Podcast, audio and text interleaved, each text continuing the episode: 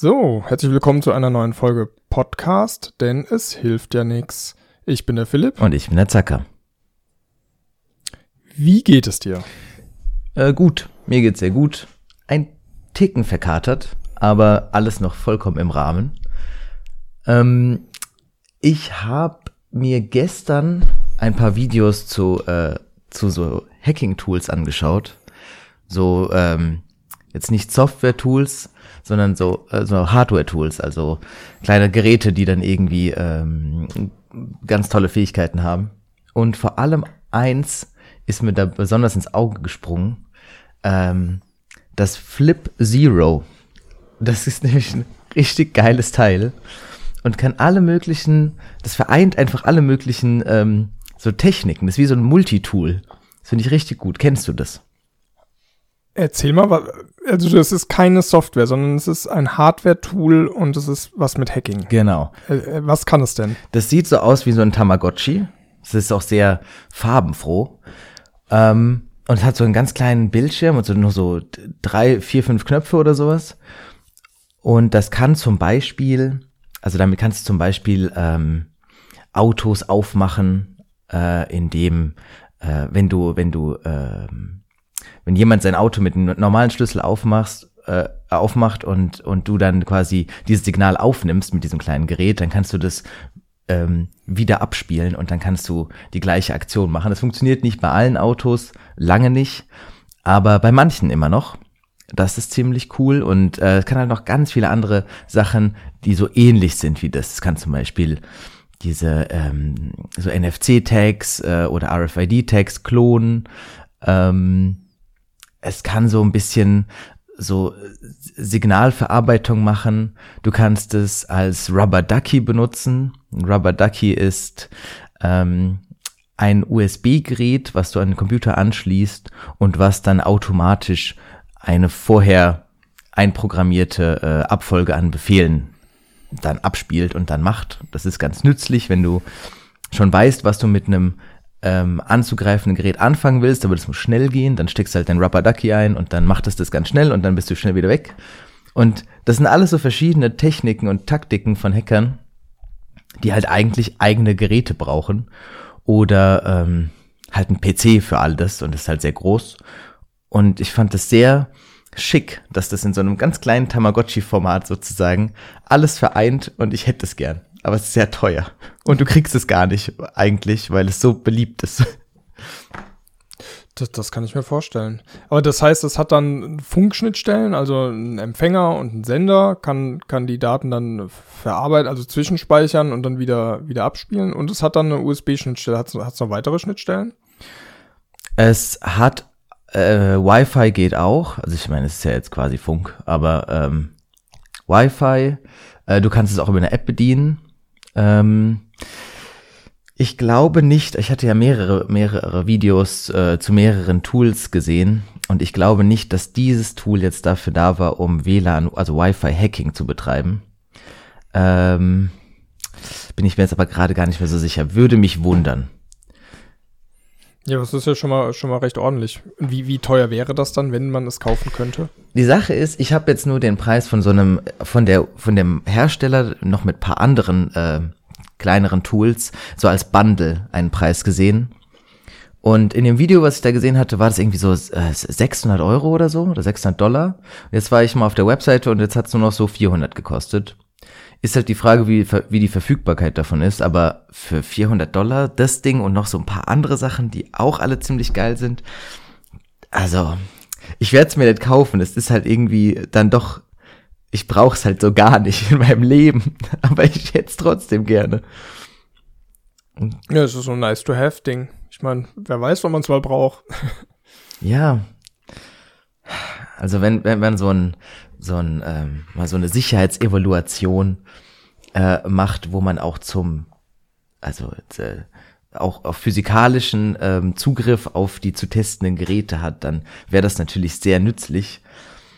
Ähm, so la Red Teaming. Das ist ja, wenn du quasi alles machen darfst in so einem Sicherheitstest. Aber äh, ich weiß nicht, ob das äh, bei mir in der nächsten Zeit passieren wird. Deswegen werde ich jetzt nicht so viel Geld dafür ausgeben. Ja, das kann ich mir vorstellen. Macht, macht ja dann auch keinen Sinn. Ja. Aber dann kannst du ja vielleicht einen Job suchen, wo du das dann sowieso von der Firma bezahlt bekommst und dann hast du ein schönes Spielzeug. Ja, Mann. Das wäre ganz toll. Und ich habe in dem Video gesehen, dass diese ähm, RFID, äh, ähm, nee, warte mal. Doch. Also so diese, diese Blockerkarten, diese RFID Protection, also wo du zum Beispiel eine Bankkarte reintun kannst. Ich dachte immer, Ja. dass das so komplett um, umschließend sein muss, aber anscheinend so gar nicht. Du musst einfach nur zwischen deine Karten in dein Portemonnaie musst du einfach nur eine weitere Karte, die halt eben diese, dieses Blockieren machen kann, dazulegen. Zack, ist fertig. Kann keiner mehr auslesen. Wusste ich so nicht. Ja gut, dann muss halt was zwischen Sender, also zwischen Karte und Lesegerät sein. Also die Nee, das so, stimmt eine, nicht. so ein Lesegerät. Das, ähm, der hat extra, also gerade, das fand ich nämlich genau das Spannende daran, in dem, ähm, in dem Test hat er halt genau diesen äh, Flip, Flip, Flip Zero oder Flipper Zero, wie heißt das nochmal? Ist egal. Ähm, äh, quasi gezeigt, wie das dann nicht mehr lesen kann. Und da war die blockierende Karte hinter der zu lesenden Karte. Also sozusagen so Blockerkarte, wichtige Karte und dann Lesegerät. Äh, und es hat nicht funktioniert. Ich weiß nicht, wie das funktioniert, aber irgendwie läuft es. Das fand ich ganz weird, Ja, aber vielleicht, vielleicht mit Reflexion. kann ich mir auch Oder vorstellen, ja. dass es halt einfach genauso arbeitet wie so eine NFC-Karte, nur dann halt, dass das Signal dann so krass überlagert, dass das sozusagen gejammt wird. Kann auch sehr gut sein. Vielleicht muss ich da mal mich ein bisschen mehr einlesen. Weil, ähm, also, ich meine, es ist ja schon in der, im Alltag sehr unwahrscheinlich, dass man einfach da so angegriffen wird, aber es kann halt immer passieren. Es, es hält einen niemand davon ab, mit so einem Lesegerät einfach durch die Stadt zu gehen und diverse Leute da mal anzugreifen. Und vielleicht gibt's ja was, was du direkt klonen kannst. Vielleicht gibt's was, wo du interessante Informationen von Karten lesen kannst. Ja, Das, das müsste man mal, mal äh, un untersuchen, weil ich glaube, mit so einem Standard-Lesegerät musst du schon relativ nah dran sein. Und dann wäre die Frage, wie, wie, welche Range kannst du da er er erreichen und welche Informationen kannst du dann da abgreifen? Weil wenn du so im Vorbeigehen irgendwie, das angreifende Gerät ist am Boden und die Leute müssten sozusagen nur drüber laufen und du könntest dann irgendwelche EC-Kartenabbuchungen machen, das wäre schon krass. Ähm, ich glaube, ich glaube, es gibt so äh, Long Range Lesegeräte. Die sind ein bisschen größer und auf jeden Fall eigentlich für keine Verwendung außer für für äh, böse Absichten gedacht. Aber ähm, kann man schon machen. Ich glaube, die Polizei hat sowas. Ja, okay. Ja, wie geht's denn Und dir? da, da würde dann so eine Karte auch helfen, so eine Blockerkarte. Äh, ja, das, das stelle ich mir so vor, dass das dann auch hilft. Also, gut, das kann ich jetzt natürlich nicht mit Sicherheit sagen, aber wenn das, ähm, wenn das so ein, so ein äh, Störsignal ist, so eine Überlagerung, äh, oder wenn das, wenn, wenn es einfach abschirmt, beides würde ich jetzt sagen, egal wie stark dein Lesegerät ist, macht's halt kaputt. Aber das ist jetzt ein educated guess, würde ich sagen. Okay, ja. Ja, ja. So. Wenn, wenn jemand Bescheid weiß, gerne melden. Post@hilftjanix.de Oh, ja, ge- genau. Oder auf Instagram. Wie oder immer. auf Instagram. So, wie geht's denn dir? ja, mir geht's äh, blendend. Die Sonne scheint und wir zeichnen Podcast auf. Das ist immer ein, ein Grund zur Freude. Bei dir scheint die Sonne. Und, äh, bei mir nicht. Ja. Sehr traurig bei mir hier draußen. Ja, also ich muss auch sagen, es scheint nicht die ganze Zeit die Sonne, aber im, im Moment scheint die Sonne. Das, äh, das freut mich. Ähm, Und ich war unter der Woche in München, hab mal einen kleinen Ausflug gemacht. Und ich muss sagen, äh, Props an die Deutsche Bahn. Es hat alles wunderbar geklappt. Und äh, so eine Reise von Frankfurt nach München, das, das geht schon ganz gut, so in drei Stunden 15. Ähm, interessant ist nur, wenn man dann in München ankommt und halt keine Ahnung hat, wie der ÖPNV dann dort funktioniert, ist man irgendwie immer, immer aufgeschmissen. Und ähm, ich will da mal die Idee droppen, dass es so ein so ein, so ein One-Pager geben müsste für jede, jedes ÖPNV-System in jeder Stadt, wo dann jemand, der keine Ahnung hat, die wichtigsten Informationen gesagt kriegt. Wo dann einfach draufsteht, ja, es gibt hier folgendes System, du musst folgende Sachen machen. Ähm, einfach, dass man nicht irgendwelche ganz blöden Überraschungen hat. oder, Also zum Beispiel sowas wie, äh, man hat ein Ticket gekauft, aber es nicht entwertet und fährt dann Mhm. einfach schwarz, ohne es zu wissen. ja, ja. Ähm, stimmt, das ist ganz wichtig. Äh, die, solche Informationen kriegst du, äh, kriegst du nur über so, über halt so eine Infoseite. Aber was hältst du denn davon, jetzt mal so ganz spontan, so wie bei Elster? Da kriegst du, das ist ja jetzt die äh, ähm, Dings, äh, Steuererklärung, aber die äh, fragen dich doch sukzessive Fragen, äh, dass du dann relativ schnell weißt, was jetzt so quasi dein Stand ist. Und stell dir mal vor, du hättest ähm, auch so einen Reiter in der App, wo du einfach sagst, ey, ich will von da nach da, stell mir die Fragen, die du mir stellen musst, damit ich weiß, wann es am günstigsten ist. Und dann fragt er dich so, hast du einen Hund dabei? Hast du ein Fahrrad dabei?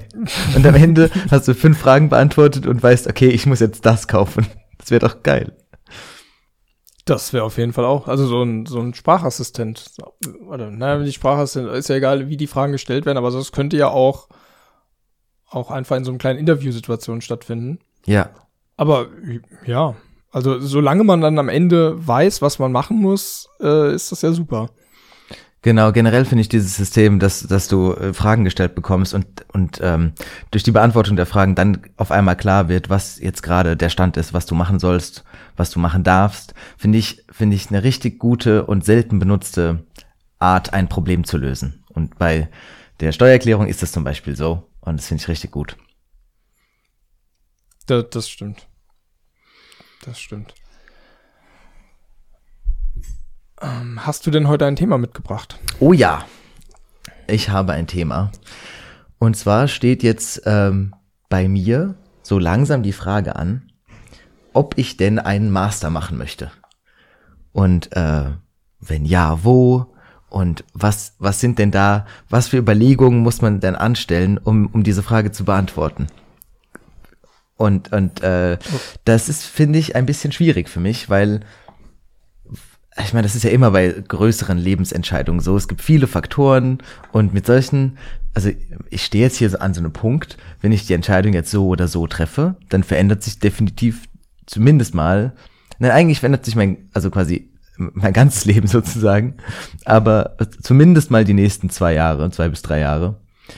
Und das ist alles nicht so einfach. Und deswegen ähm, könnten wir doch einfach mal okay. zusammen dadurch, äh, dadurch gehen und das besprechen. Und am Ende von dieser Folge weiß ich dann ganz genau, was ich tun muss. Ja, dann fangen wir doch am besten mal an, die Ausgangssituation zu erläutern, weil die kennt ja jetzt, äh, kennen ja die wenigsten. Also, was ist denn gerade aktuell Stand? Was hast du denn jetzt schon hinter dir? Also, ich studiere jetzt im Bachelor Informatik an einer Hochschule. Und ich bin jetzt im Bachelorsemester, bin also gerade an der Bachelorarbeit dran. Und ähm, ich habe schon ein bisschen was vorher studiert, nie zu Ende. Aber da ist schon einiges an Zeit ins Land gegangen. Also es ist jetzt nicht so, dass ich mir denke, so, ach ja, studieren, so lang wie ich Bock hab, kann auch noch fünf Jahre sein, kann auch noch sieben Jahre sein, ist doch alles egal. Ich würde schon bald mal fertig werden. Ich bin schon lang genug jetzt ein armer Student. Okay, das heißt, egal was jetzt passiert, es sollte ähm, zielgerichtet sein mit einem klaren Ziel ähm, und eben nicht nochmal was ausprobieren, sondern so langsam sollte man schon so die, den beruflichen Werdegang zumindest ein bisschen im Blick haben. Ja. Und, und sich so einen Plan machen, wo es denn hingehen soll. Genau, ich muss jetzt nicht mehr eideln. Und so dieses Studentenleben habe ich eigentlich auch schon zur Genüge mitbekommen. Okay, das heißt, du wirst voraussichtlich demnächst deinen dein Bachelor in, in Informatik haben von der Hochschule und jetzt gibt es folgende, folgende Optionen. Oder welche Optionen stehen denn im Raum? Also für mich, äh, vielleicht fallen dir ja noch mehr Optionen ein, aber für mich gibt es eigentlich drei Optionen, würde ich sagen. Erstmal die Frage, mache ich überhaupt den Master oder fange ich einfach an zu arbeiten? Kann ich ja auch machen. Gibt bestimmt genug Jobs. Ähm, und wie das da Preis, also quasi äh, mit der Bezahlung ist, äh, das können wir dann später drüber reden, aber das ist erstmal ähm, die, die eine Möglichkeit, ne? Einfach arbeiten. Mit einem Bachelor. Die zweite Möglichkeit ist den Master an der Hochschule machen. Das ist jetzt in meinem Fall, steht mir dann nur der allgemeine Master Informatik zur Verfügung, beziehungsweise die anderen Spe äh, Spezialisierungen interessieren mich nicht so wirklich. Also Möglichkeit Nummer zwei, allgemein Informatik Master an der Hochschule machen oder an die Technische Universität wechseln, äh, Möglichkeit Nummer drei, und da den IT Security Master machen. Denn ich bin ja auch ein bisschen ähm, von meiner äh, Hiwi-Stelle in die IT-Security-Schiene gerutscht. Und das interessiert mich ja auch brennend. Hat man ja jetzt hier am Anfang der Folge auch ein bisschen mitbekommen. Aber ähm, das sind für mich eigentlich gerade die drei Möglichkeiten. Wenn du noch alternative Möglichkeiten, die jetzt so äh, spontan überlegen kannst, dann gerne. Aber mir ist sonst nichts eingefallen. Ja. Also du könntest natürlich noch den normalen Informatikmaster an der TU Darmstadt machen oder du könntest ähm, noch eine Ausbildung machen oder noch einen neuen Bachelorstudiengang beginnen. Aber ich glaube, das wollen wir jetzt einfach mal einfach mal so tun, als als wäre das keine Option, weil es soll ja ähm, einfach äh, so sein, dass du in zwei bis drei Jahren produktiv arbeiten kannst, spätestens, wenn nicht ja. sofort. Ja. Genau, okay, ja, genau. So diese anderen äh, Alternativen wie noch einen zweiten Bachelor machen, die, die wären ja dann nur für Spaß. Und das äh, Spaß habe ich genug gehabt. genau. Ja. Okay, also dann ist ja dann die erstmal die grundlegende Unterscheidung oder Entscheidung zwischen jetzt direkt arbeiten und adäquat Geld verdienen oder eben sich noch etwas weiterbilden, also noch mehr in sich selbst zu investieren, um danach dann ähm, vielleicht einen besseren Job zu finden oder ähm, mehr Geld zu verdienen. Genau. Sehe ich das genau. richtig? Ja, weil im Endeffekt ist es ja so, also allgemein geht man ja davon aus, dass wenn man einen höheren Abschluss hat, dann in bessere Positionen direkt einsteigen kann und höher steigen kann. Ähm, und dann ist halt so die Frage, wie das in der Informatik ist, weil das ist ja immer fachspezifisch. Und in der Informatik und gerade in der IT-Sicherheit könnte man jetzt sagen, okay, ist genau so. Oder es so wichtig ist es alles gar nicht. Ich krieg auch die Jobs, die ich mit einem Master bekommen würde. Ähm, und habe vielleicht am Anfang weniger Bezahlung, aber habe ja dann auch zwei Jahre im Berufsleben. Und das ist eben sowas, das ist so unglaublich schwierig einzuschätzen, weil ich ja da keinen Einblick habe in diese, in die, in die Einstellungskriterien von diversen Firmen, in die ich, bei denen ich mich bewerben würde. Was glaubst du denn da? Glaubst du, der Master ist zwingend erforderlich für viele gute ähm, Stellen? Also zwingend erforderlich auf jeden Fall nicht. Also es gibt natürlich gewisse Firmen, die haben gewisse Policies, bei denen es heißt, du kannst diese Position nur haben, wenn du einen Master hast, unabhängig wie qualifiziert du bist.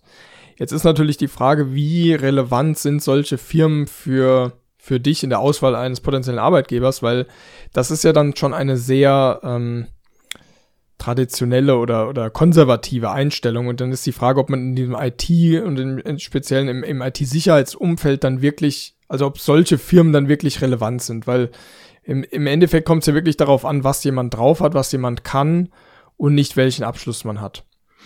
Ja. Das heißt, ich würde jetzt so eine äh, Überlegung nicht zu hoch, zu hoch hängen. Also ich würde mir jetzt nicht überlegen, ich mache jetzt einen Master, damit ich potenziell mehr Möglichkeiten irgendwann mal habe, ohne genau zu wissen, welche Möglichkeiten man hat und ob es überhaupt so ist. Ähm, weil das, das weiß man alles nicht und, und macht jetzt meines Erachtens nach keinen Sinn, ähm, in, die, in die Erwägung mit aufzuziehen, äh, aufzunehmen. Also, äh, was man noch vielleicht sagen muss, ist, dass, also in die Forschung komme ich ja mit dem Bachelor alleine nett. Das ist auch noch so ein Ding.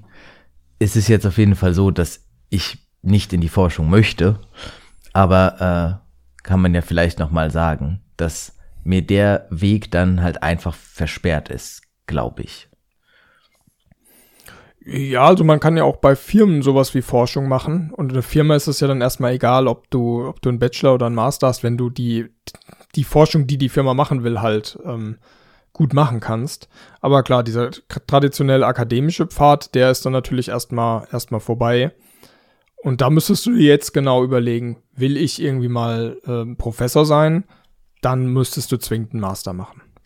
Wenn das nicht so ist, oder wenn du sagst, ja, generell Forschung, Paper schreiben und so ist eh nicht dein Ding, dann, dann wäre das für dich auch dann komplett egal. Ja, ich würde sagen, das ist mir erstmal komplett egal.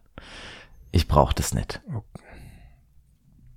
okay, und wie ist es? Also generell ist ja so ein Master nicht nur, nicht nur ein weiterer Abschluss, sondern da wird ja auch Wissen vermittelt, das du vielleicht noch nicht hast und das dich persönlich interessiert und vielleicht auch bereichert. Wie sieht's denn da aus?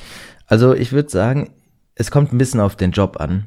Wenn das jetzt ein, äh, es gibt ja diverse, diverse Stellen, aber meistens bist du ja zumindest auf ein Teilgebiet ähm, deiner Fachrichtung dann eingeschränkt. Sagen wir mal, das ist jetzt IT-Security und dann würde ich vielleicht sowas anstreben wie äh, Penetration Testing. Dann habe ich natürlich ein, ein, von den Möglichkeiten relativ diversen Zweig gewählt, aber trotzdem ist es halt eingeschränkt auf diese Hacking, Hacking-Seite von IT-Security und da gibt's ja noch ganz, ganz viel anderes. Und außerdem würde, also im Endeffekt, was ich sagen will, ist, man beschränkt sich halt immer stark im Job.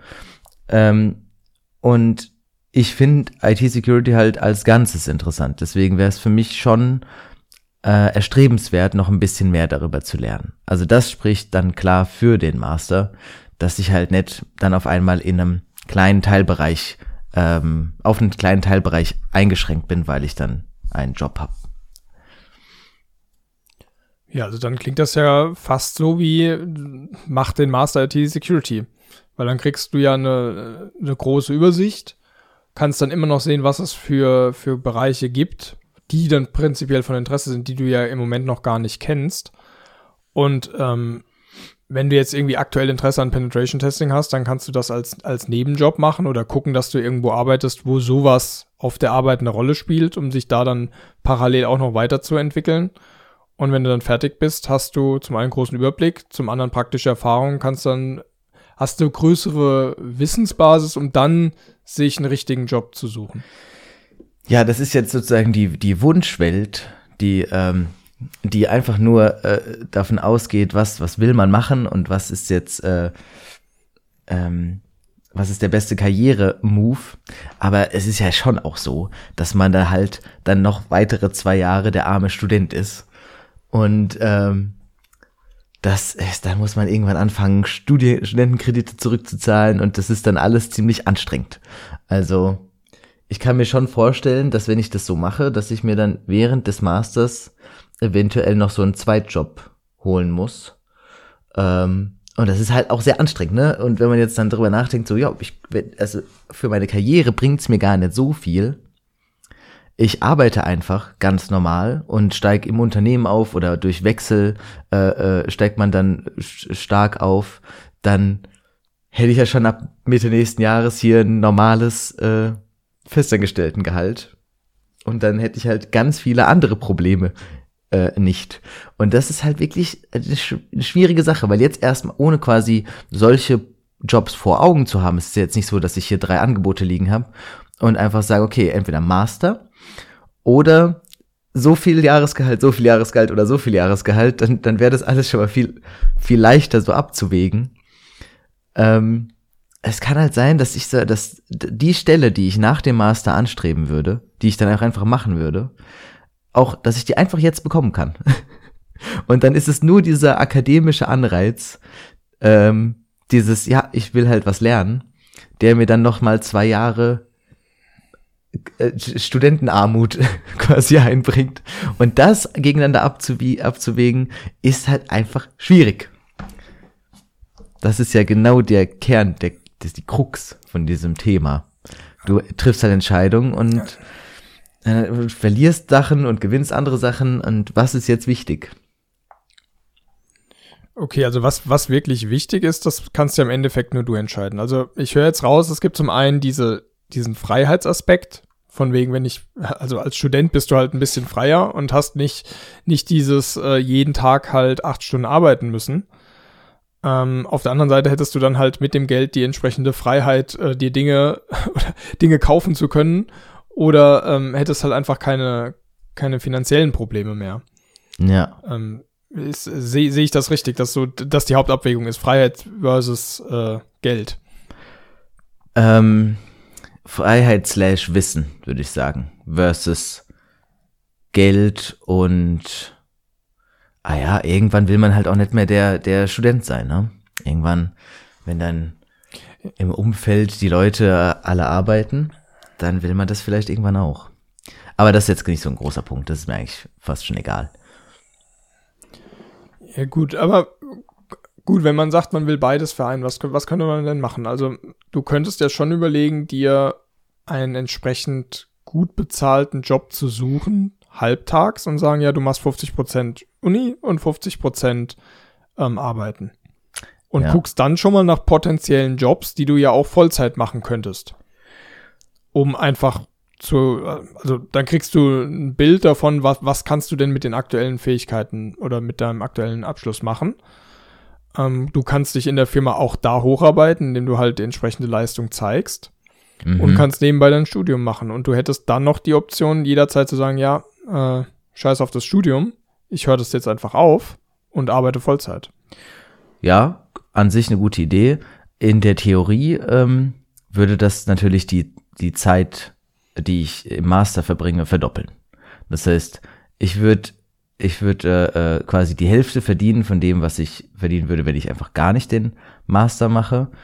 Ähm, und doppelt so lang. Also ich hätte, ne, das, das, im Endeffekt kommt es aufs Gleiche raus. Es ist nur ähm, weniger dramatisch mit dem äh, äh, wenig verdienen und Vollzeit studieren versus ähm, äh, quasi quasi direkt arbeiten oder halt irgendwas in der Mitte. Ne, das ist einfach nur. Also das Problem verschiebt sich. Die Frage ist, was ist der, wirklich der Unterschied? Ich würde sagen, falls es eine kritische untere Grenze gibt, so ich brauche so und so viel Geld unbedingt, dann wäre das ein, ein Punkt, ähm, wo man sich sowas überlegen kann mit dem einfach richtig, richtig geilen Halbtagsjob und doppelt so lang studieren. Aber ich glaube, diese kritische Grenze gibt's so nicht. Ich würde da schon klarkommen mit so einem Hiwi-Job und äh, dann Vollzeit studieren. Ähm, und dann hätte ich halt nur diese zwei Jahre. Das wäre, das wäre mir vielleicht sogar lieber.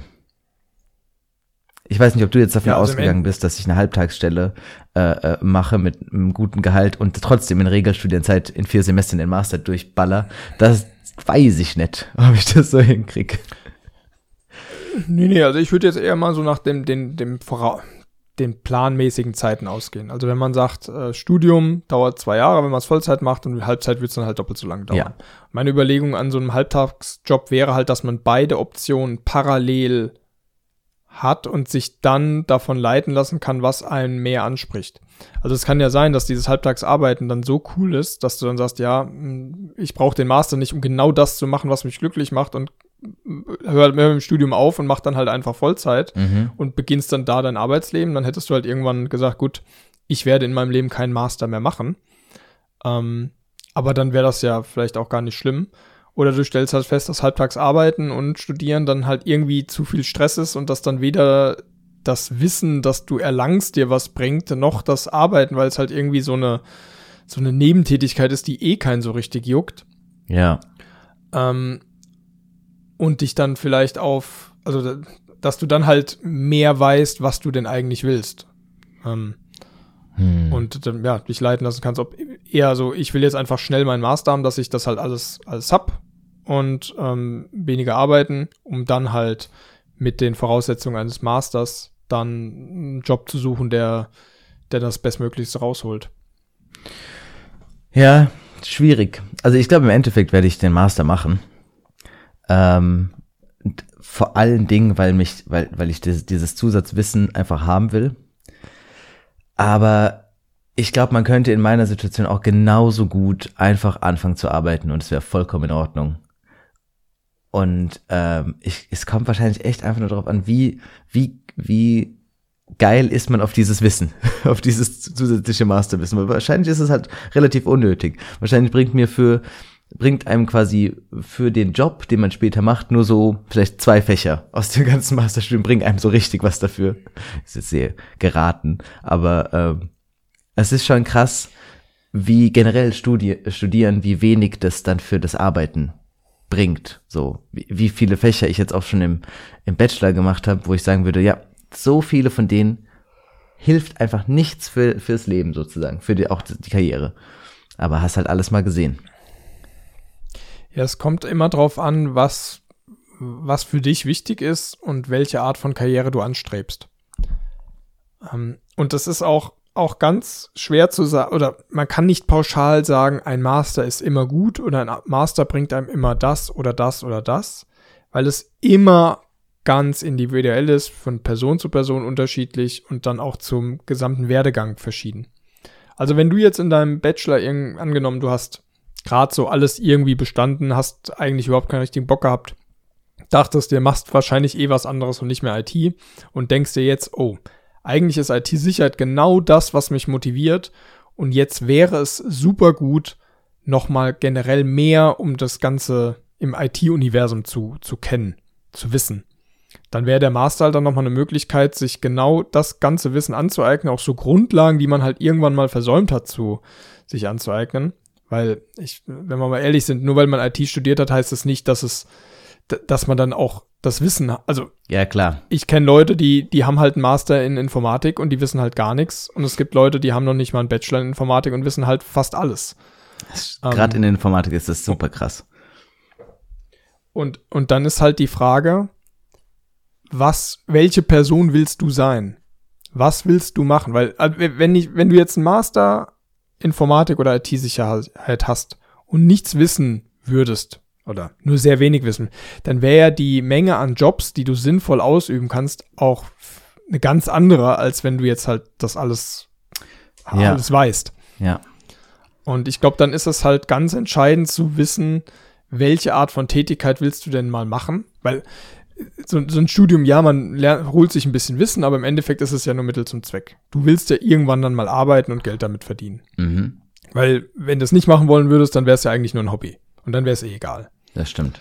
Ähm, das heißt, ähm, zum einen sollte, sollte dich, was auch immer du tust, einfach mit Freude erfüllen, dass du dabei bist, mit, mit Spaß und es keine Qual ist, weil ansonsten raubt es nur Energie und du wirst auch nicht so viel mitnehmen, außer vielleicht dann irgendwann mal auf dem Blatt Papier den Abschluss.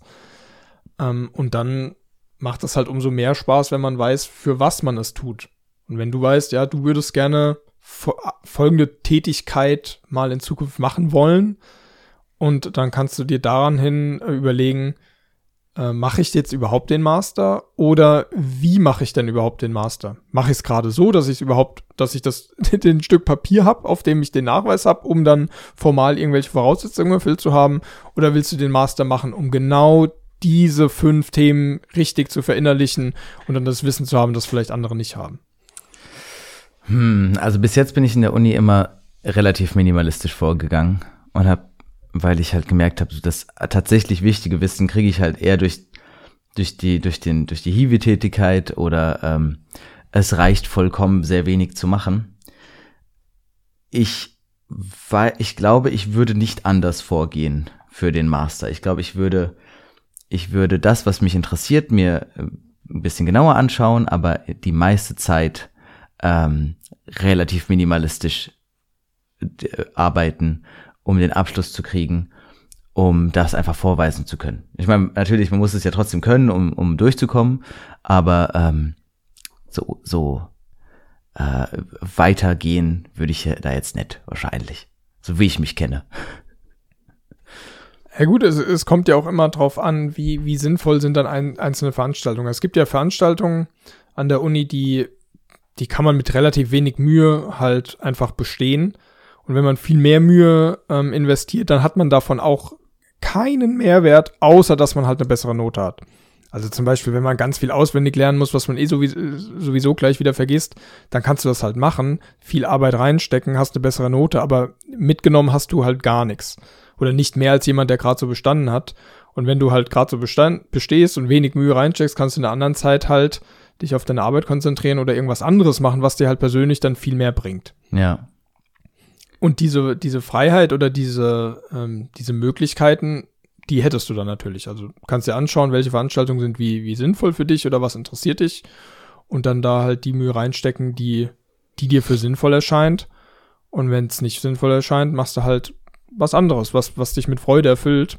Und wenn das dann halt alles irgendwie in so einem, in dem Universum Job, IT-Sicherheit und so ist, ähm, dann wird dir das auch irgendwie weiter was, was, was weiterhelfen. Also wenn du jetzt beispielsweise in der Zeit, die du dann durch Nicht-Lernen äh, gewinnst, irgendwie ein kleines Projekt machst mit äh, Machine Learning oder irgendwie mit, mit irgendwelchen Sicherheitsbibliotheken äh, rumspielen, einfach nur um es mal gemacht zu haben, dann ist das ja besser wahrscheinlich als, als die ganze Zeit gelernt. Ja, logisch. Ja, die, also die Zeit darf, darf auf jeden Fall nicht ins Nichts fließen. Die muss dann entweder im, im Job äh, äh, sinnvoll genutzt werden oder mit, mit eigenen Projekten.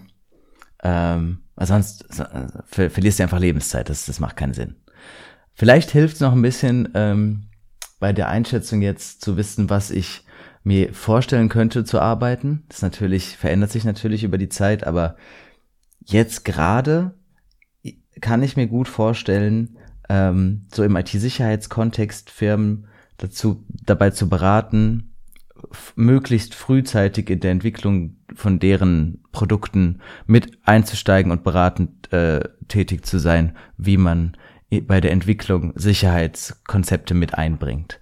Und das erfordert dann wahrscheinlich relativ viel Wissen, relativ viel angewandtes Wissen, wie man ähm, wie man Software schreibt und wie man Software äh, sicher schreibt. Und dann ist halt die Frage, wie sehr die, wie sehr im Master einem da dabei geholfen wird. Hm, es gibt ja. Also ich habe ich hab den Master IT-Sicherheit ja selbst erworben und ich kann dir die Frage beantworten. Das ist sehr leicht, nämlich gar nicht. okay, das ist natürlich gut zu wissen. Äh, das heißt, im Endeffekt ist das, ist das sowas, das, da braucht man halt einfach wahrscheinlich Jahrzehnte Erfahrung und muss halt einfach die, so viele Projekte selber gemacht haben, dass man ein Gefühl dafür bekommt, wo muss ich jetzt mit äh, sich einem IT-Sicherheitskonzept ansetzen, damit, damit ich dann später das wenigste Geld ausgeben muss für, für, für das äh, äh Beheben von Schwachstellen, für das Testen von, von meinem Produkt. Ähm, das ist wahrscheinlich nix, was du, was du irgendwo lernen kannst. Ich weiß gar nicht, ob man sowas, ob das sowas in Büchern steht. Weiß ich auch nicht. Wahrscheinlich nicht. Auf dem Niveau. Also wenn, wenn, wenn du, wenn, wenn du meine Einschätzung dazu hören willst, also generell ist es nicht so schwierig, sichere Software zu schreiben. Und ich glaube, das Einzige, was eine sichere Software von einer nicht so sicheren Software unterscheidet, ist, ob das Thema Sicherheit in irgendeiner Weise eine Rolle spielt. Also ob eine Software einfach entwickelt wird, damit sie irgendwie tut, oder ob irgendwo in dem ganzen Entwicklerteam mindestens eine Person ist, die ganz grob weiß, an welchen Stellen es kritisch ist ähm, oder wo Dinge halt schiefgehen können. Und wenn man das von Grund auf berücksichtigt und eben die richtigen Designentscheidungen trifft, dann ist es nicht so schwierig, diese eine, eine Software sicher zu gestalten. Und genau diese Und Expertise als externer Berater, das wäre äh, jetzt gerade meine Wunschvorstellung für eine Beschäftigung. Kommt auf das, auf die Unternehmensgröße an, vielleicht auch interne, also interne Experte, aber eigentlich wäre mir das zu langweilig, wenn ich irgendwie da in so einem weil, weil das, das kannst du ja dann auch nie nur machen. Normalerweise ist es dann halt diese eine Person, die sich damit auch auseinandersetzt, aber die ist genauso wie alle anderen auch für die normale Entwicklung zuständig oder hilft damit und da hätte ich halt keinen Bock drauf. Ähm, deswegen wäre das wahrscheinlich dann so externer Berater oder Beratungsfirma. Aber wenn du jetzt sagst, es ist nicht so schwierig, dann ist es ja nicht so, wie ich jetzt eben dachte, dass man da Jahrzehnte an Erfahrung braucht, sondern du, du, dann ist der Master doch wahrscheinlich gar nicht so schlecht, weil da kriegst du ja die, diese, äh, was sind kritische Stellen oder was sind IT-Sicherheitskonzepte und äh, kriegst ja vermittelt und wo die in der entsprechenden Software dann zum Tragen kommen, ja, das musst du dann selber denken. Aber das ist ja dann schon so, dass du dieses theoretische Wissen irgendwo mal vermittelt haben, bekommen haben musst. Also du musst auf jeden Fall wissen, was sind die kritischen Stellen. Du brauchst ein grundlegendes Wissen von, von IT-Sicherheit. Das, das musst du dir nicht also das kannst du dir selbst aneignen, du kannst es in einem Master aber auch hören. Ich glaube, das ist sogar relativ sinnvoll, weil man, weil man in so einem Master aus verschiedenen Ebenen oder in verschiedenen Domänen ähm, das Thema Sicherheit erklärt bekommst und was es in verschiedenen Domänen heißt. Und dann lernt man recht schnell, dass es eigentlich immer dasselbe ist, nur halt mit Nuancen oder halt für spezifische Anwendungsfälle angepasst. Aber die Grundtechnologie oder das Grundwissen ist eigentlich immer dasselbe. Viel entscheidender ist es aber, zu wissen, also, also Sicherheit an sich, sag, sagen wir mal, die, die Technik ist relativ simpel. Viel schwieriger ist immer das Setup oder das Szenario, in dem die Sicherheit eingebaut werden soll. Und da rede ich jetzt nicht unmittelbar von technischen Dingen, sondern so die, die politischen oder die organisatorischen drumherum. Ja. Weil auch wenn es recht simpel wäre, einen sicheren Entwicklungsprozess zu machen, dann heißt das ja nicht, dass das die, die Voraussetzungen überall gegeben sind. Und du weißt auch nicht, warum die nicht gegeben sind und du weißt auch nicht, was daran hindert, dass, dass sich etwas verbessert. Weil wenn du jetzt als externer Berater irgendwo hinkommst und eine Software oder jemand hat sich, äh, oberstes Management kommt auf die Idee, okay, IT-Sicherheit scheint ja eine große Sache zu sein, das brauchen wir auch. Ähm, lass doch mal jemanden holen, der uns hier IT-Sicherheit ein einbaut. Dann ist die, die Grunddenkweise meistens, ja, Sicherheit, das ist ja so wie äh, jedes andere Feature, das baut man halt eben ein. Aber so ist es ja nicht. Wenn du eine Software hast, die seit 20 Jahren läuft und die, da wurde nie irgendein bisschen Sicherheit äh, berücksichtigt, dann kann es halt sein, dass die gru grundlegend ungeeignet ist für, mhm. für einen sicheren Betrieb oder von der, von der ganzen Aufmachung her. Und wenn du dann als externer Berater da hingehst und sagst, ja, okay, also im Prinzip müssten wir hier alles umstellen. Also eigentlich macht es keinen Sinn, sondern äh, also du, die, die Conclusion wäre so, ja, du müsstest eigentlich das neu schreiben. Ja. Oder du musst grundlegend alles ändern dann werden nicht da die entsprechenden Pro Product Owner halt angucken und sagen, jo, ähm, nö, das machen wir nicht, das können wir nicht. Wir haben hier eine, eine, einen Plan, wir müssen folgende Features da einbauen. Wann, wann sollen wir denn jetzt hier noch grundlegend irgendwas ändern? Weil dann jede Änderung, die ein bisschen grundlegender ist, so viele Folgen hat, dass das so viel Geld kosten würde oder so ja, ja viele Ressourcen das. braucht, dass, dass, dass der, die ganze, der Karren im Dreck ist quasi. Ich würde jetzt aber, also Und dann, ganz kurz, genau aus dem Grund würde ich jetzt, äh, also das, das weiß ich schon. Und genau äh, äh, aus dem Grund will ich halt ähm, möglichst früh im Entwicklungsprozess mit eingreifen. Und und dieser Berater während der Entwicklung des Produkts sein, weil diese, diese unternehmenspolitischen Fragestellungen, so was können wir da jetzt überhaupt noch machen, geht so eine Änderung überhaupt, ähm, was kostet es? Und generell im Nachhinein noch Sachen zu verändern oder anzupassen, ist halt einfach teuer. Deswegen, wenn du dieser, dieser Berater, wenn du quasi deine Kundenakquise so gut gemacht hast, dass die dich das beraten lassen am Anfang der, der Produktentwicklung oder dann halt sukzessive immer mal wieder, während neue Features eingebaut werden, dass du da quasi begleitest, dann ist ja alles noch viel lockerer äh, oder viel einfacher zu verändern, wenn jetzt da in dem einen Meeting darüber entschieden wird, was jetzt da für eine, für eine Technologie verwendet wird. Ähm, und die sind sich selber noch nicht sicher, weil sie halt die Entscheidung treffen müssen. Und dann kommt man rein mit der richtigen Idee, was IT-Security angeht. Dann umgehst du ja diese ganzen Probleme, die dann später kommen. Deswegen, ich weiß nicht, ob, ob das viele Beratungsfirmen gibt, die genau das machen, aber das stelle ich mir halt am sinnvollsten vor. Und es ist, glaube ich, wenn es das, wenn das so geht, wenn man das so machen kann als Beratungsfirma, dann stelle ich mir das auch am äh, zufriedenstellendsten vor als Job, weil dann veränderst du ja tatsächlich was. Also wenn wir da irgendwie IT-Security-Analysen und Beratung machen, dann kämpfen wir ja ständig gegen genau diese Fragestellung. So, wie viel kostet das? Brauchen wir das jetzt wirklich? Wie, wie stark wird die Sicherheit jetzt wirklich erhöht? Kann man das überhaupt machen? Und das dachte ich halt, dass ich mit so einem Ansatz einfach umgehen kann, weil die sich quasi selber noch nicht sicher sind und man einfach den Schubs in die richtige Richtung zur richtigen Zeit geben kann. Ja, gut. Folgendes dazu. Also, natürlich wäre das, also ich sagte, jede Beratungsfirma macht genau das, weil das am aller einfachsten ist. Ja. Ähm, und wenn, wenn du Glück hast und irgendwie, Kunden findest, die dann dich als externen Berater da regelmäßig ähm, ähm, beauftragen, dann hast du halt eine Cash-Cow, die die ganze Zeit mel melken kannst. Und dann wirst du die gut. halt auch entsprechend immer, immer beraten. Ähm, allerdings wäre es ja aus Sicht von jemandem, der so ein Projekt längerfristig machen will, bräuchte der ja nur einen Softwareentwickler oder einen Software-Engineer, äh, der ein bisschen geschult ist im, äh, in IT-Sicherheit. Dann wäre das für die so viel günstiger und so viel effektiver, weil dann hätte man halt einfach jemanden, der sowieso in dem ganzen Projekt involviert ist und dann auch nicht nur die Sicherheit im Blick hat, sondern auch alle anderen Sachen sich nicht einarbeiten muss und dann halt einfach dafür sorgt, dass im Prozess alles sicher läuft. Weil wenn du als Externer ab und zu mal da drauf schaust, musst du dich immer da wieder einarbeiten, musst gucken, was ist denn jetzt seit dem letzten Mal passiert, was müssen wir denn jetzt so machen. Dann gibst du irgendwelche ähm, Empfehlungen, dann müssen die von jemand anderem wieder verstanden und berücksichtigt werden. Und dann ist das eigentlich ein riesen Overhead, den kein Mensch braucht. Ist halt die Frage nach der Qualität, ne? Wenn du da irgend halt, halt irgendeinen Entwickler, der da mit drauf sitzt, wenn der ein bisschen geschult in IT-Security ist, ist halt die Frage, ob das reicht. Weil ich glaube, diese Fragestellungen können teilweise auch relativ kompliziert werden. Und vielleicht brauchst du dann halt okay. mehr Wissen. Das kann schon sein. Ähm, ich würde jetzt auch nicht sagen, dass der ein bisschen geschult sein soll, sondern der muss halt einfach die Grundlagen von Sicherheit verstanden haben. Das ist, okay, das hat nicht jeder, das kriegt auch nicht jeder von heute auf morgen, aber es gibt genug Leute, die das einfach machen können. Oder es ist eine, eine machbare Sache. Und auch so eine Person wüsste dann, an welchen Stellen brauche ich denn nochmal externe Beratung.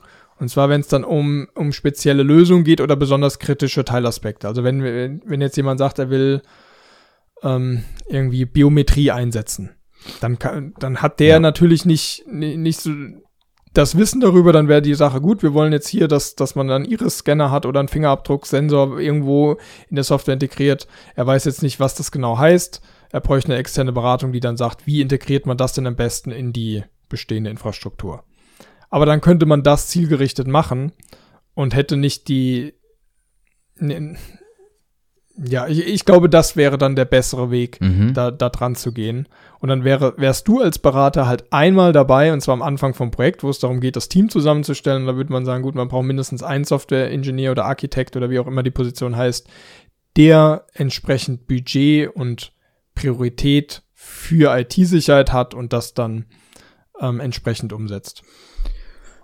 Und zumindest zeigt die Erfahrung, dass wenn man irgendwo einen Pentest durchführt, bei einem Team, was sagt, ja, bei ihnen ist Sicherheit wichtig, die haben das schon sich auch informiert, sie wissen so ein paar Sachen, die sind interessiert am Pentest-Ergebnis, weil sie ja, sie wissen ja nicht alles, aber haben versucht, möglichst viele Dinge umzusetzen, dass das dann die, die Pentests sind, wo man am allerwenigsten findet, weil man weil das von Grund auf einfach ein Bewusstsein dafür gibt.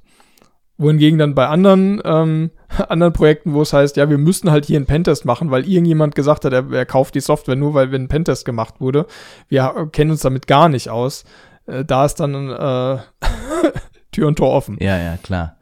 Ich glaube, das ist relativ teuer. Also beziehungsweise, okay, andersrum. Leute mit diesem Wissen, was äh, bezüglich IT-Security, würden, glaube ich, tendenziell mehr verlangen, als man so für das normale Entwicklerteam ausgeben würde. Beziehungsweise könnten sie es, weil dieses, weil dieses Wissen halt so spezifisch ist, kannst halt auch andere Jobs machen, die ein bisschen besser sind. Also ich, ich äh, stelle mir dann so die Frage, weil jetzt so der mittelständisches Standard-Softwareunternehmen äh, ähm, wer mit IT-Security-Wissen, der diese Rolle übernehmen würde, würde da arbeiten für die Gehälter, die da in dem, in der Branche so gezahlt werden. Ist jetzt vielleicht nur meine Einschätzung und wahrscheinlich weiß ich dazu auch nicht genug, aber ich könnte mir vorstellen, dass die in der Realität, in der, in der Landschaft, in der IT, äh, Entwicklungslandschaft, Softwareentwicklungslandschaft, dass es diese Leute nur sehr selten gibt und dass es ähm, äh, sehr rar ist, ein Team zu haben, die allgemein da so sehr daran interessiert sind, weil im Endeffekt ist ja da auch immer sehr viel Stress mit dabei und diese Fragen on top zu dem normalen Entwicklungsstress noch mit zu berücksichtigen als so Entwicklungsteam, ist, glaube ich, also es kommt nicht natürlich. So, das ist dann schon was Besonderes. Ja, das, das ist jetzt reine Spekulation, wie viele Leute es da gibt. Also ich, ich denke halt, wenn du jemanden die Möglichkeit gibst, sich fortzubilden, also jemand, der gesagt hat, ich bin, ich möchte Software entwickeln oder Software designen, ähm, dass der das halt, das ist seine Profession. Und wenn du diesen Leuten die Möglichkeit gibst, sich fortzubilden, um sichere Software zu designen oder an den entsprechenden Stellen ein bisschen ähm, sensibler damit umzugehen, dass die das auch dankend annehmen. Weil sie sind halt, sie wollen Software machen und eine Software wird halt besser, wenn sie sicherer ist. Besonders in, in den letzten Jahren ist das ja immer mehr, mehr Priorität. Und wenn du dann den, den Raum und die Zeit und das Geld ähm, zur Verfügung stellst, dass die Leute dann auch dankbar sind, wenn sie die Möglichkeit haben, das, das zu machen. Und dann wird es auch in Zukunft immer mehr geben, weil ich glaube, jeder, jeder Software-Engineer wird das in der Ausbildung auch irgendwo mit auf dem Schirm haben und jedes neue Framework oder jede neue Basistechnologie hat einen größeren Fokus auf Sicherheit, als das jetzt noch vor 20 oder 30 Jahren der Fall war. Das stimmt. Von daher glaube ich, du wirst das zunehmend kriegen. Und klar, wenn du es halt nicht findest, musst du dir das extern ein, einkaufen. Allerdings sind so externe ja so teuer, dass also ich, ich weiß nicht, mü müsste man schauen. Ich glaube aber, jede Beratungsfirma würde genau diese Jobs dankend annehmen, weil das recht dankbar ist. Ähm, muss man halt sehen. Muss man mal mit, mit Beratungsfirmen im IT-Sicherheitsbereich reden, wie viele Aufträge die da so reinkriegen. Meiner Erfahrung nach ist es, dass es äußerst gering ist. Ja, kacke. Naja. D wir haben ja damit angefangen, ähm, wenn ich erzähle, was ich mir vorstellen könnte zu arbeiten, ob ich, ob wir dann äh, leichter zu der Frage, also zu der Antwort kommen, ähm, ob ich jetzt den Master machen soll. Ähm, was? Also ich, ich würde sagen, du machst den Master und machst nebenbei kleinere Projekte, wo du einen Eindruck darin kriegst, wie wird denn heute Software entwickelt. Mhm. Also du musst ja wissen, was ist aktuell Stand der Technik, was macht man denn gerade um dann das Wissen, das du im IT-Sicherheitsbereich hast, sinnvoll anwenden zu können. Weil es gibt ja nichts Schlimmeres, als wenn jemand, ein Akademiker von der Uni kommt und sagt, ja, ich habe gelernt, ihr macht das so, so und so und es ist halt komplett realitätsfremd. Das stimmt. Also wenn, wenn du diese ganzen, dieses, dieses theoretische Wissen einfach so null an die Leute kriegst, weil die sich an den Kopf greifen und sagen, ja, das ist halt der, der Affe von der Uni, der hat da irgendwas gelernt, aber das, das geht gar nicht. Aus folgenden zehn praktischen Gründen können wir das so, so und so nicht machen. Das heißt, je mehr du diese Domäne oder dieses, das, das Alltagsleben eines Softwareentwicklers oder generell, wenn, wenn irgendwelche IT-Projekte umgesetzt werden, was da gerade so die Themen sind, ähm, kennst, kannst du das Wissen, das du an der Uni gesammelt hast, halt viel besser an den Mann bringen oder, oder auch einschätzen. Ja, das, das heißt, dass der Fokus auf jeden Fall eigentlich gar nicht auf dem Master liegt, sondern auf dem praktischen Lernen. Und der, der Master helfen kann, und äh, einem vielleicht auch noch so ein bisschen zeitlichen Raum gibt, um diese Projekte zu machen. Ähm, ja, hört sich, genau. hört sich nicht schlecht an eigentlich.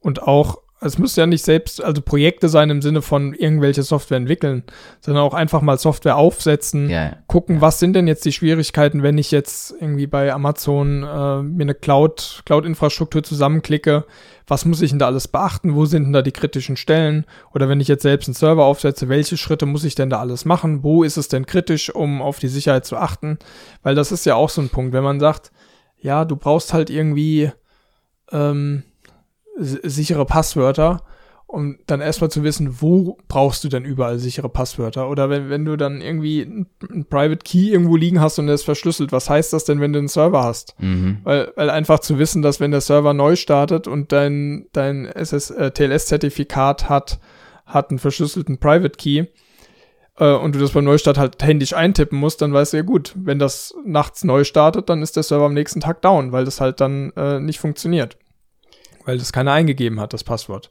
Ja. Und so, so solche Dinge halt einfach mal zu wissen und zu erfahren und das ist, glaube ich, ultra, ultra wichtig, um, um die Theorie umsetzen zu können. Ist gerade in dem Bereich manchmal schwierig, weil es, äh, wenn du dann sozusagen, im Endeffekt dein Ziel ist es, äh, Unternehmenstechnologien ähm, zu, kennenzulernen, die sind aber meistens recht schnell schon mit relativ hohen Kosten verbunden geht oft trotzdem, aber das ist auch noch so eine Sache, die man berücksichtigen muss. So die Projekte, die man so als Einzelperson zum Lernen macht, die sind immer noch mal ein gutes Stück anders als das, was dann tatsächlich in Firmen verwendet wird. Zumindest in ihrem so Scope. Aber voll, vollkommen richtig. Also Software privat kennenzulernen ist meistens was anderes als als in einem Unternehmenssetup.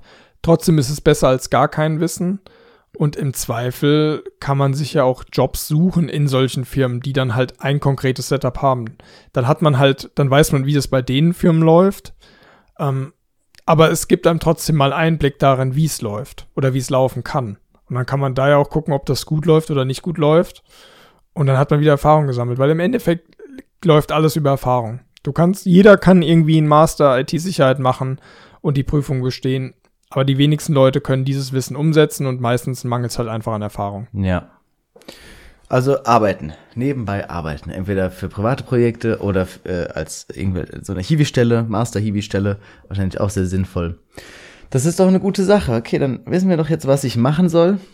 Ähm, vielen Dank für deinen Und ich Einblick. würde mich da auch immer dran leiten lassen, was dich persönlich interessiert und was dir Freude bereitet. Also Ja. du kannst ja eine Milliarde verschiedene Projekte privat machen. Aber ich meine, was, was ist das Wichtigste oder welches Projekt soll man da machen? Was ist am sinnvollsten? Die Antwort ist keine Ahnung. Mach halt das, worauf du Bock hast, was dich, äh, was dir äh, Spaß macht und, und dann guckst du halt, wohin das führt. Und dann hast du auf jeden Fall diese Erfahrung gesammelt. Die kann dir keiner mehr nehmen.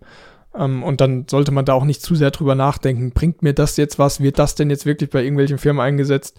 Weil je mehr man drüber nachdenkt, was ist und was wäre und was könnte, äh, das hält dich halt nur davon ab, die Dinge dann zu tun.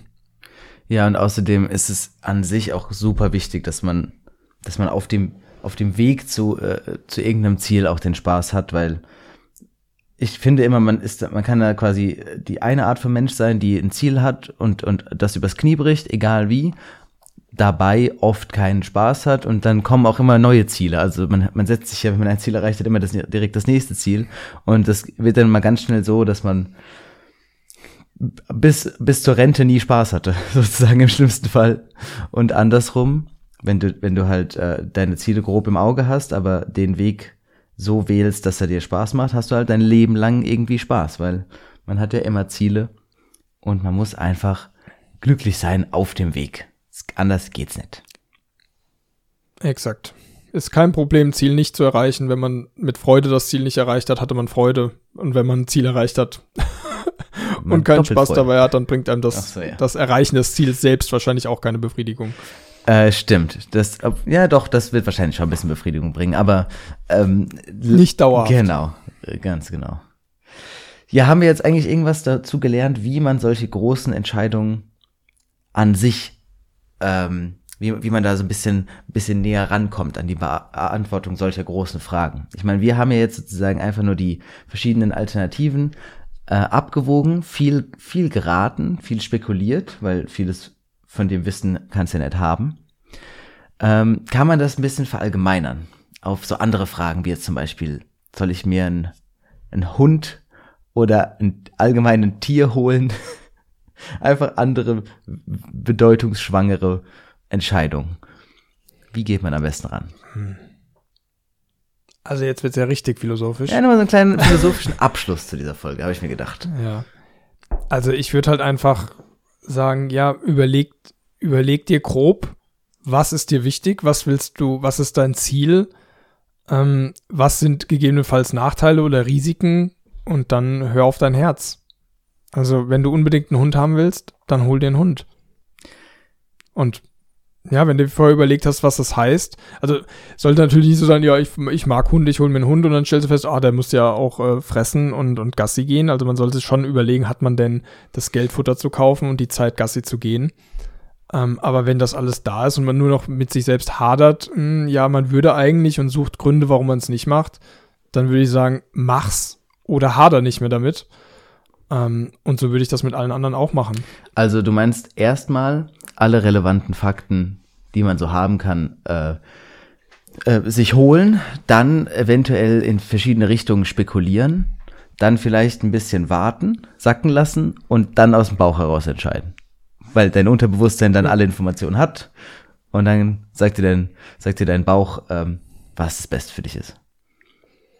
Ja, und einfach auch ein bisschen träumen. Also wenn man dann überlegt, ja, wenn ich einen Hund habe, dann kann ich mit dem Gassi gehen, dann kann ich mit dem Joggen gehen, dann ist ja cool, wenn er abends auf der Couch, wenn er da liegt und sich freut, wenn er mich sieht oder wenn ich einen schlechten Tag habe und heimkomme, dann kommt der Hund und, und lächelt mich an, weil er sich einfach freut, mich zu sehen, gibt mir das ein gutes Gefühl, wenn man so mit dieser Traumvorstellung einfach warm wird und sich daran gewöhnen kann über eine längere Zeit, dann, dann gibt's ja wenig, was, was dagegen spricht, das dann zu machen. Außer es gibt halt harte Fakten, die dagegen sprechen. Also wenn man sagt, ja, ich bin 50 Prozent auf Dienstreise, da kann sich keiner um den Hund kümmern. Ja. Ist halt blöd. Aber halt, dass man sich so mit dem Gedanken so ein bisschen in, in so einer Traumwelt beschäftigt, das kann, glaube ich, auch sehr, sehr zielführend sein. Weil wenn man da nicht ins Träumen kommt oder dann nicht zu so einem wohligen Gedankenexperiment Welt kommt, dann, dann ist es vielleicht nicht das Richtige. Mhm. Aber wenn man, wenn man dann denkt, ja, es, es, spricht, es kommen keine Argumente mehr dagegen, dann, dann mach's. Genau, und auch nicht äh, zu lange überlegen. Also je nachdem, wie wichtig so eine Entscheidung ist, muss man natürlich ein bisschen länger überlegen, kommt drauf an. Aber ähm, kennt man ja auch, dass man dann einfach nicht zu einer Entscheidung kommt und das äh, super lang vor sich, vor sich hinschiebt und dann im Endeffekt wird die, einem die Entscheidung durch das Warten abgenommen. Und das möchte man ja auch nicht. Also alle, all, alles mal durchdenken, ähm, auf sein Herz hören, aber dann auch den Mut fassen, Entscheidungen zu treffen.